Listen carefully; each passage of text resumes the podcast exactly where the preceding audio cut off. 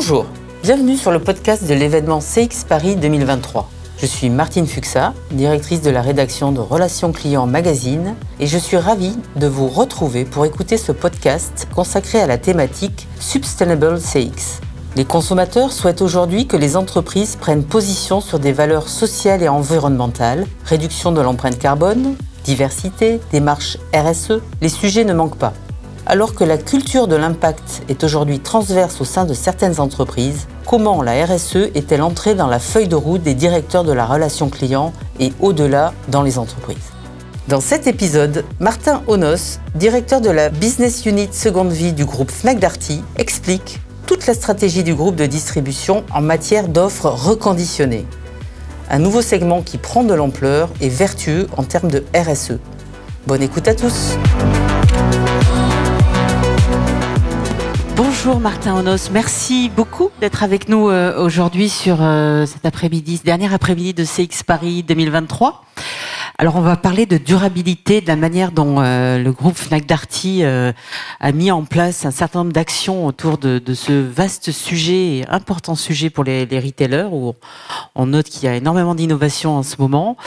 Euh, déjà pour commencer, Martin, est-ce que vous pouvez nous, nous, nous, parler de votre, de votre poste qui est assez singulier, et puis nous faire une petite présentation rapide de Fnac Darty? Oui, bah, bonjour Martine, bonjour à tous. Bah, mon poste, euh, c'est vrai que c'est un terme qui veut pas dire grand chose. Seconde vie, c'est assez évocateur, mais en fait, c'est, c'est très les mains dans le cambouis. C'est essayer de donner euh, la meilleure seconde vie possible à tous les produits euh, qu'on gère. Donc, nous, Fnac Darty, on gère des produits éditoriaux, des produits qu'on appelle techniques, donc les smartphones, les ordinateurs, et l'électroménager, notamment du gros électroménager. Donc, avec trois types de marchés très différents. Euh, et mon rôle, euh, c'est de coordonner cette offre de seconde vie qui passe par l'affaire, c'est-à-dire reconditionner des produits euh, jusqu'à la vendre et donc trouver les clients et les bons marchés pour la vendre. Voilà. Très bien. Et alors ce poste, il a été créé quand? Alors c'est une business unit ou un poste qui a été créé il y a 2-3 ans au sein du groupe, euh, mais en fait qui s'intègre dans un, une logique plus globale euh, de durabilité, qui est un de nos trois piliers du groupe, la durabilité. Euh, avec un axe un peu, en fait, on a renforcé ça il y a 3-4 ans parce qu'on a fait notre fameux étude carbone scope 3 là en disant que c'est quels sont nos impacts carbone globaux et on, on, le savait, mais on, on l'a chiffré, on s'est rendu compte que 90% de notre impact carbone, c'est lié à nos aux produits qu'on vend. Donc euh, oui, on travaille sur notre éclairage, euh, nos flottes de véhicules, etc. Mais ça fera rien si on travaille pas sur les produits qu'on vend. Et pourtant, il faut qu'on continue à vendre des produits. Et donc on a, on a créé cette, euh, cette division il y a 2-3 ans pour s'impliquer encore plus et vraiment transformer le modèle. Euh, et ça fait partie d'un tout, parce qu'on veut vendre des produits de seconde vie, mais on veut aussi vendre des produits de première vie ou neufs plus durables. Et donc c'est vraiment l'intégration de, ces, de, tous ces éléments. Justement, j'allais vous demander comment cohabite l'offre de produits neufs, l'offre de produits durables? Est-ce qu'il y a des arbitrages? Est-ce qu'il y a des, des débats euh, chez vous en interne? Comment tout ça s'organise? Alors, il y en a eu au début, en se disant, euh, est-ce qu'on va cannibaliser notre offre? On n'est pas un pur player de la seconde vie, on est pas mal euh, euh challengé par ces pure players. On a des relations importantes avec nos fournisseurs. Et donc, on veut pas avoir une seconde vie euh, qui cannibalise notre offre. Au début, on a pu avoir cette réflexion-là en disant est-ce qu'il faut y aller ou pas? Et très sincèrement, je pense que ce débat-là est derrière nous.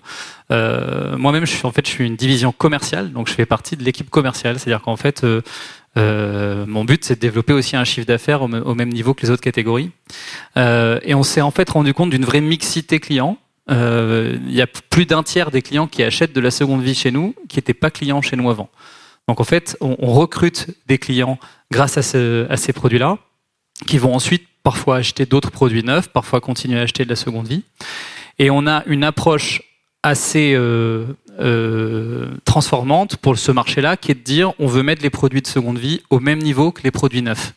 Donc ça veut dire comment ça, s'illustre concrètement? Ouais, ben, ça veut dire par exemple dans un magasin, euh, ces produits-là, ils vont être juste à côté d'un produit neuf. On ne fait pas un corner seconde vie comme le font beaucoup de de, nos concurrents ou de gens qui, qui, veulent commencer par la seconde vie en disant commençons par faire un corner à part et puis euh, voilà, comme ça on va Nous, on, intègre l'offre dans nos rayons. Donc, vous avez dans un rayon électroménager, dans un Darty, vous avez un bout de rayon seconde vie, pareil pour la téléphonie, pareil chez Fnac. Euh, et on, on, apporte également le même niveau de service aux produits seconde vie qu'aux produits neufs. Donc ça passe par la garantie, qui est la même garantie qu'un produit neuf. Ça passe aussi par le service Darty, comme on l'appelle chez nous, et dont on est très fier, la livraison, l'installation gratuite, euh, la réparation, etc. Donc tous ces services-là, on les met sur les produits de seconde vie au même titre que sur les produits neufs. Très bien. Alors justement, est-ce que vous avez vu la part de marché de, ces produits euh, de seconde vie grimper Dans quelle proportion? Et est-ce que vous sentez qu'il y a une vraie appétence des clients pour ce type de produit? Alors oui, il y a une demande qui est énorme. Euh, et globalement, sur nos marchés, la demande est plus forte que l'offre. Euh, donc ça, c'est quand même assez rare pour euh, voilà sur nos marchés pour le constater. surtout qu'on on, a la volonté d'avoir une offre de qualité. Donc, on ne va pas avoir n'importe quelle offre, en tout cas pour nos réseaux Fnac et Darty. La demande est très forte historiquement sur les téléphones portables, le multimédia, mais elle s'étend énormément à d'autres catégories de produits pour lequel c'est un peu plus nouveau, notamment l'électroménager et le gros électroménager, où euh, la durabilité d'un produit ou acheter un produit de seconde vie est quelque chose qui est, qui est, de plus en plus important. Et nous, sur nos résultats, alors ça reste euh, bien sûr euh, mineur par rapport aux produits neufs. Hein, je peux vous dire qu'on vend 80% de notre chiffre d'affaires, c'est de la seconde vie, euh, mais ce sont des croissances très fortes. On a entre 30 et 50% de croissance chaque année depuis plusieurs années sur ce, sur ce marché-là. Donc c'est un marché vraiment en plein développement, en plein développement et qui devient conséquent. On, aurait pu se dire c'est du, marketing, c'est un, c'est un euh, euh, finalement un, coup de com ou un... coup de com, un test, etc. Et finalement, on l'a développé dans l'intégralité de nos magasins et, ça devient une, une vraie business unit, c'est-à-dire avec qui rapporte du chiffre d'affaires, qui est rentable et, qui recrute des clients. D'accord, très bien. Alors, c'est une stratégie qui est déployée en France. Est-ce qu'elle est également dans, déployée dans vos autres pays? Oui, euh, le groupe, notamment Fnac, est présent, on ne sait pas tout le temps en France, mais dans d'autres pays, notamment beaucoup de pays limitrophes, au Portugal, en Espagne, en Suisse. Euh, on est présent aussi euh, dans, dans les pays d'Afrique francophone. Donc euh, chaque pays a pris un peu euh, son virage à sa manière, mais on a des initiatives dans plusieurs pays intéressantes, notamment euh, en Iberia, donc en Espagne, Portugal, où on a des, logiques de reprise et revente sur le smartphone et même l'Espagne a créé sa propre marque, Fnac Restart. Donc en fait, qui ont, euh, nous, on n'a pas créé de marque particulière, une marque Fnac seconde vie, mais pas une marque de produit particulière.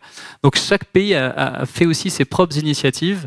Euh, on essaie aussi d'avoir une cohérence euh, globale, bien sûr, avec les marques Fnac seconde vie, Darty seconde vie, mais chacun a des initiatives et on essaie de se de se coordonner pour prendre les meilleures initiatives. Parce de vous nourrir les uns des autres. Exactement, parce que ça reste un marché où euh, tout reste à faire, enfin, pour nous et puis pour tout le monde. Et euh, donc toutes les initiatives sont bonnes à prendre.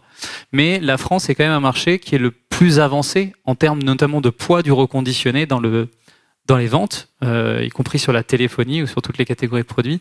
On est quand même beaucoup plus en avance d'un point de vue client, je pense, attente consommateur en France que dans les autres pays d'Europe en tout cas. Très bien, intéressant. Alors comment est-ce que vous vous y prenez justement pour organiser le, sourcing et le reconditionnement de, des produits que vous vendez en seconde vie? C'est un peu le nerf de la guerre dans, le, dans reconditionné, dans la seconde vie. C'est comment trouver les bons produits, euh, les sourcer, etc. Alors, nous, on a trois sources de produits euh, différentes. Euh, on a d'abord nos propres produits, ce qu'on appelle issus de la reverse logistique. On sait juste pour dire qu'en fait, euh, bon, un distributeur, quand on vend des produits, on a des produits euh, soit cassés dans le transport, soit issus de notre service après-vente qui sont en panne chez le client, soit voilà, on a plein de produits en fait qui sont pas neufs, qui sont reconditionnables et revendables. Donc ça, on, euh, on a commencé par ça d'ailleurs, euh, en se disant en fait déjà travaillons nos produits parce qu'on les connaît, on sait les pannes qu'ils ont eues, on sait comment les réparer. Puis en plus, on a accessoirement une équipe SAV euh, avec plus de 2000 techniciens qui sont là depuis 60 ans, donc on sait les réparer. Mhm. Donc on a commencé par ça, mais ce qui est pas si simple parce que autant un distributeur, on est bon pour acheter des produits puis les pousser en magasin, mais quand il s'agit de remonter des produits de tous les magasins, c'est un autre métier, clairement. C'est vraiment autre chose, et donc ça passe par de la logistique, par de l'IT, par plein de choses. Mais ça, ça a été le début et, c'est une source importante de produits. La deuxième source, c'est de faire la même chose avec nos fournisseurs. Euh, parce que finalement, on n'est pas seul dans l'équation. Nous, on veut vraiment embarquer nos fournisseurs là-dedans et se dire que eux aussi, ils ont des, des pannes, des produits cassés, abîmés, fin de vie, et donc on peut récupérer ces produits-là et les aider à les reconditionner. Parce que nos fournisseurs, certains gros peuvent avoir des capacités de reconditionnement, mais la plupart juste des problèmes avec des produits euh, cassés qui ne peuvent pas reconditionner. Donc on leur donne une solution. Et puis le troisième flux de produits qui se développe énormément, c'est la reprise de produits ou le rachat de produits auprès de nos consommateurs. Ça aussi, c'est un métier nouveau. Normalement, on leur vend des produits. Et là, de plus en plus, on leur rachète des produits, souvent au moment où ils renouvellent leur équipement. Et donc ça, on le fait passer dans un flux aussi de reconditionnement pour leur revendre. Donc euh, c'est trois sources qui, qui, sont très importantes, avec la troisième source qui est en train de se développer de manière euh, assez forte. Assez forte, et je crois que vous avez développé, vous avez ouvert un entrepôt qui est complètement consacré au reconditionnement des produits euh, que vous sourcez. Oui, on a maintenant trois entrepôts en France spécifiques pour la seconde vie, et d'ailleurs l'année dernière on en a ouvert deux. Donc un énorme qui est à Chili-Mazarin, qui fait plus de 2000 mètres carrés, qui est l'entrepôt euh, seconde vie. Alors entrepôt atelier parce que dedans on reconditionne des produits, on les grade, c'est-à-dire qu'on on vous dit est-ce qu'il est bon, correct, très bon, etc. Et puis on les vend. Donc on a vraiment euh, un entrepôt spécifique pour cette activité. Et puis on a euh, ouvert aussi un nouveau centre SAV à Tours, un centre qui fait tout le service après-vente de nos, de nos petits produits, notamment le petit électroménager. Et on a mis juste à côté un deuxième entrepôt seconde vie pour tout le petit électroménager et qui est très en lien avec nos équipes de SAV. Donc ça, c'est intéressant parce qu'on arrive à, mutualiser un peu la, connaissance de réparation euh, bah, historique de Darty, mhm. mais appliquée à la seconde vie. Oui, c'est justement ça amène la, question suivante que je voulais vous poser euh, concernant le service client sur ces sur ces sur ces produits de seconde vie. Est-ce que euh, vous l'avez dit, hein, c'est le même que sur l'offre neuve, neuve, mais euh, euh, voilà quelle, quelle typologie de, de, de problèmes remonte? Alors, on s'est d'ailleurs beaucoup posé la question au début en disant est-ce qu'il faut les garantir comme un produit neuf, etc. Est-ce que ça va pas nous coûter très cher? Euh, Est-ce qu'on va pas avoir plus de taux de retour, etc. Et on a choisi de les garantir deux ans et même de faire plus, que vous savez peut-être qu'on a lancé il y a trois ans un abonnement à la réparation qui s'appelle Dartimax. Quand vous êtes abonné, vous pouvez réparer tous les produits de chez vous, euh, qu'ils aient été achetés chez nous ou pas, euh, voilà, illimité, gratuitement, etc. Rappelez le, le, le, montant de l'abonnement, c'est? C'est euh, à partir de 10 euros par mois, voilà. Et on a, on a 800 000 foyers qui sont abonnés, donc c'est un pareil hein, sur les sujets de durabilité, quelque chose qui est qui est assez énorme. Euh, et cet abonnement, il est aussi valable sur les produits de seconde vie. C'est-à-dire que si vous êtes abonné d'Artimax, vos produits de seconde vie sont réparés à vie. Euh, donc ça, c'est, on s'est posé la question parce qu'on s'est dit oui, euh, ça va peut-être nous coûter cher. Et en fait, on a voulu faire ça aussi pour s'obliger à avoir une offre de seconde vie de qualité. C'est vraiment, euh, je disais au début, la cohérence avec les produits neufs qu'on veut plus durables. Nous, on engage nos marques, Fnac, Darty, Seconde Vie. On veut pas vendre des produits de seconde vie qui durent six mois ou un an. Et donc, euh, apporter les mêmes services d'après-vente, ça nous oblige à sélectionner, reconditionner correctement les produits, quitte à avoir une offre plus faible, plus qualitative. Mhm. Très intéressant. Alors Martin Onos, euh, donc vous nous avez vraiment bien dépeint toute l'activité, ses ambitions, mais justement pour accélérer encore sur ce marché de la seconde vie, est-ce que vous vous inspirez d'autres acteurs? Comment comment vous imaginez demain et après-demain? Ah, il y a encore beaucoup, beaucoup de choses à faire. très honnêtement, on est encore dans une phase de test de plein de choses et chaque jour, chaque, mois, on a des nouvelles initiatives qu'on teste. D'ailleurs, sur ce sujet-là, on a, euh, je trouve assez, enfin voilà, pour euh, lancer beaucoup de projets dans nos enseignes, on a un, une, attention de la part notamment de nos équipiers magasins, de nos clients et de tout le monde assez forte, qui nous permet en fait de lancer plein de choses et de tester plein de choses, ce qui est assez, ce qui est assez euh, bien. Euh, pour, pour... Ça veut dire que vous embarquez les collaborateurs, que l'intelligence collective joue à plein sur ces sujets-là? Comment euh, Exactement, exactement. C'est un sujet qui ne peut, qui est tellement complexe, extrêmement transverse, qui peut pas se faire seulement alors nous, on a une business unit, mais en fait, elle est très liée à tout le monde parce qu'en fait, elle est liée aux équipes produits purs, aux équipes logistiques, aux équipes magasins, euh, d'embarquer les équipes magasins pour rassurer leurs clients sur la seconde vie, leur expliquer ce que c'est. Donc, en fait, c'est très transverse et on a une vraie attention de tout le monde qui nous permet de tester beaucoup de choses. Alors, pour accélérer, il faut euh, plus de sourcing. Donc ça, c'est vraiment euh, récupérer plus de produits. Et en fait, c'est l'enjeu parce qu'il y a encore beaucoup de produits en France qui sont euh, soit mal recyclés, soit pas recyclés du tout, soit qui traînent dans les dans les tiroirs de, mm. de nous tous, euh, dans les, caves, euh, dans, les caves, etc. ou alors quand on change de produit, ben, on s'occupe pas trop de l'ancien et puis on le met en déchetterie plutôt que de le préserver. Donc il y a un vrai enjeu à, à récupérer plus de produits, sourcer plus de produits et puis le deuxième enjeu, c'est de réparer plus. globalement, si je prends la réparation entre le service après-vente et le reconditionnement, on a fait 2,3 millions de réparations l'année dernière. Avant le Covid, on en faisait 1,7, 1,8. Donc ça fait une, hausse de réparation énorme. Mhm. Et pour plus réparer, il faut plus de réparateurs. Et donc ça, c'est un vous le dire. comment vous faites pour recruter du coup euh? Donc ça, c'est un enjeu énorme puisqu'il mhm. n'y a pas assez de réparateurs en France, euh, notamment sur le gros électroménager ou les produits très techniques. Donc ce qu'on fait, c'est on a créé nos propres centres de formation, nos propres écoles de formation, euh, et on forme chaque année plusieurs dizaines, plusieurs centaines de de, techniciens euh, qui vont ensuite devenir des techniciens réparateurs chez nous. Donc ça, c'est voilà, c'est plus de produits, plus de réparateurs et, bien sûr les centres logistiques pour le faire. Mmh. Et puis on euh, plus de d'explications clients. Je pense mmh. que sur ce marché-là, on a encore euh, collectivement, pas que nous, mais avec tous nos, collègues retailers ou, ou, même pure players, de l'explication client à faire sur qu'est-ce qu'un produit de seconde vie, d'où il vient, quelles sont les garanties. Et on pense vraiment que l'expérience client d'achat de seconde vie est primordiale, puisque pour le coup, une mauvaise expérience de seconde vie, d'achat d'un produit de seconde vie, ça peut euh, tout faire capoter et faire, euh, faire qu'un client n'achète plus jamais de seconde vie. Mhm. oui, tout à fait. Il y, a, il y, a, une vraie évangélisation à faire pour expliquer cette offre, ses, ses, avantages, etc. Et, et, donc justement par rapport à ça, est-ce que vous travaillez en lien direct avec les, services marketing? Comment ça s'organise en interne pour pousser le message? Oui, on a, on a beaucoup réfléchi sur comment euh, expliquer cette offre Déjà au début, on s'est même dit est-ce qu'on fait des marques à part Est-ce qu'on ne dit pas que c'est Fnac et Darty On fait des magasins à part ou des marques à part Et on s'est dit non, déjà, on va créer des marques Fnac Seconde Vie, Darty Seconde Vie, très liées à nos marques, qui est un premier choix stratégique. Et puis ensuite, on a beaucoup travaillé, notamment euh, il y a un an, quand on a commencé à développer cette offre en magasin, sur comment on l'exprime, euh, quels atouts on met en avant. Alors, on a parlé des services, on a parlé de l'intégrer à l'offre, mais c'est aussi tout le, le, visuel autour de l'offre. Et puis on vient de lancer. Alors j'ai pas apporté le film avec moi parce que ah, dommage. Il, était sous embargo euh, jusqu'à il y a quelques jours. Il est sorti dimanche, mais la nouvelle pub d'Arty que je vous euh, que vous allez certainement croiser, sinon je vous, je vous encourage à aller la voir, qui s'appelle C'est parti pour durer. Mhm. Et donc on met en avant euh, surtout les réseaux plus vraiment acheter un produit, mais comment faire durer son produit. D'accord. Via la, réparation. On change le mindset totalement. Exactement. Donc c'est vraiment aussi un, un aspect dans notre communication marketing globale de mettre cet aspect de durabilité au, cœur de nos communications avec nos clients. Bah, merci à vous, euh, Martin Arnos. On peut vous applaudir bien fort parce que Fnac Darty est vraiment un, exemple pour les retailers euh, sur ce sujet. On vous applaudit. Alors peut-être y a-t-il des, questions dans la salle?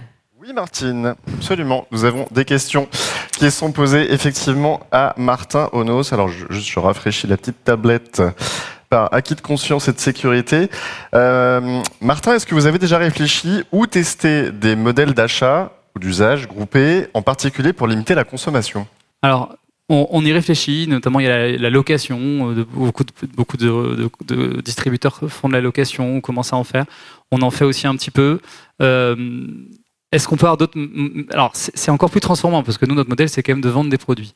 Mais je pense que c'est la même façon de voir les choses, c'est-à-dire que nous, on a, a choisi de continuer à vendre des produits, mais en même temps apporter un service à la réparation, le Darty Max, qui vous permet en fait d'avoir un produit euh, qui dure 10 ou 15 ans. C'est comme si euh, vous aviez l'assurance au moment où vous achetez un produit d'avoir un produit pendant 15 ans, ce qui est quand même quelque chose. Et donc vous payez plus un abonnement qu'un produit.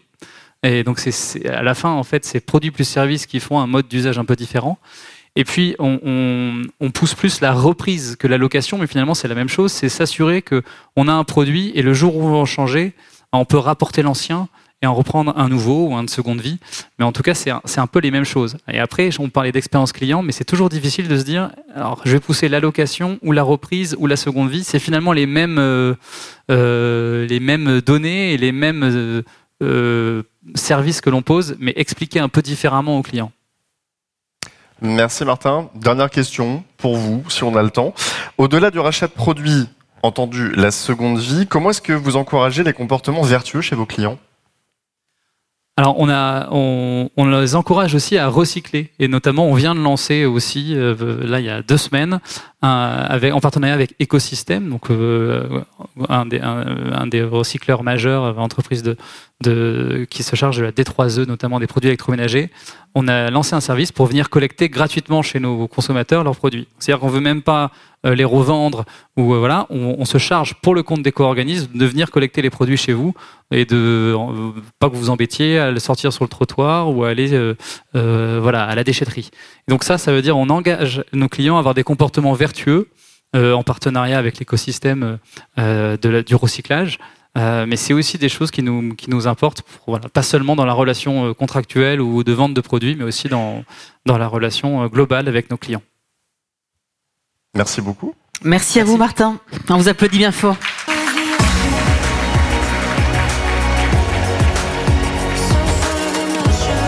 Merci pour votre écoute. J'espère que ce témoignage vous aura inspiré et donné des idées pour alimenter vos propres stratégies. Merci de partager avec nous cette passion pour les sujets de l'expérience client. À bientôt.